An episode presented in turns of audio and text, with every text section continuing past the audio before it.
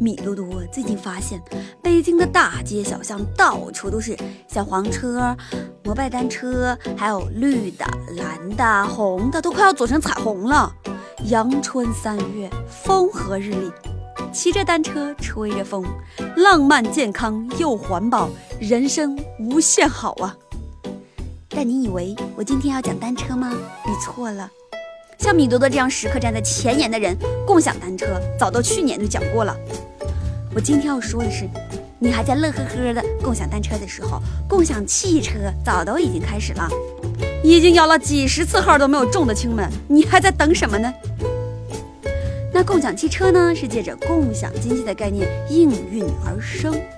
那目前是什么情况呢？怎么形容呢？那就是遍地开了花儿。欧美很多国家呢，早都已经在这么做了。那在中国呢，除了北上广深，像重庆啊、武汉呀、济南呀，很多城市也都有各种各样的品牌，什么 Go 发出行啊、To Go 啊、Car to Go 啊、五幺 Share、保驾出行等等，数都数不过来。只是呢，关注的人并没有像共享单车那么多。我猜，有不少人可能像我一样，没有驾照啊。哈哈，那共享汽车到底好不好呢？当然好处多多啦。首先，共享是一种既节约又共赢的经济模式，多么符合我们的社会主义核心价值观呢？再者说了，它使用起来还是很方便的呀。下载一个 APP，手机下单，随订随开，分时付费。你可以提前预定，说清楚什么时间用车，用多久，在哪里取车，要什么类型的车。越早预定，选择的机会就越大。那比如说，你要想搬家，可以租一个卡车；你要出去办事儿，可以租一辆小型电动车；你要出去短途旅行，那可以开个敞篷车呀。重点是，它很便宜呀。各地呢也会有相应的举措，比如免过路费、过桥费，这比你养一个车可合适多了，因为它不用油费、保险费、维修费、保养费等等。一般情况下呢，你一年花个一万多也是够够的了，你还不用自己一次性花很多钱去买车，这个对于工薪阶层来说，大大的减压呀。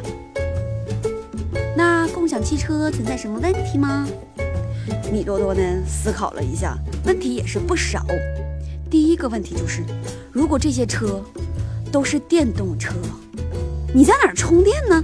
虽然说现在呢，很多地方也有充电桩，可是呢，并不是特别多。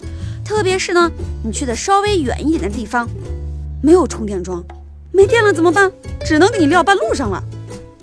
再者说了，我要是到了目的地，在哪儿停车呢？本来吧，这车就多的要命，天天抢车位，头疼。那再说说人，这共享呢，明明是为了大家好。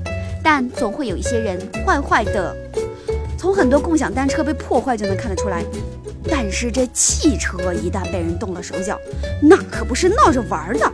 比如有人拆走关键的零部件，破坏轮胎之类的涉及交通安全的部件，那可咋整？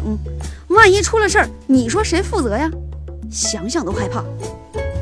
再说了，就算可以共享汽车。但依然可能有不少人为了方便，还是会开自己的车。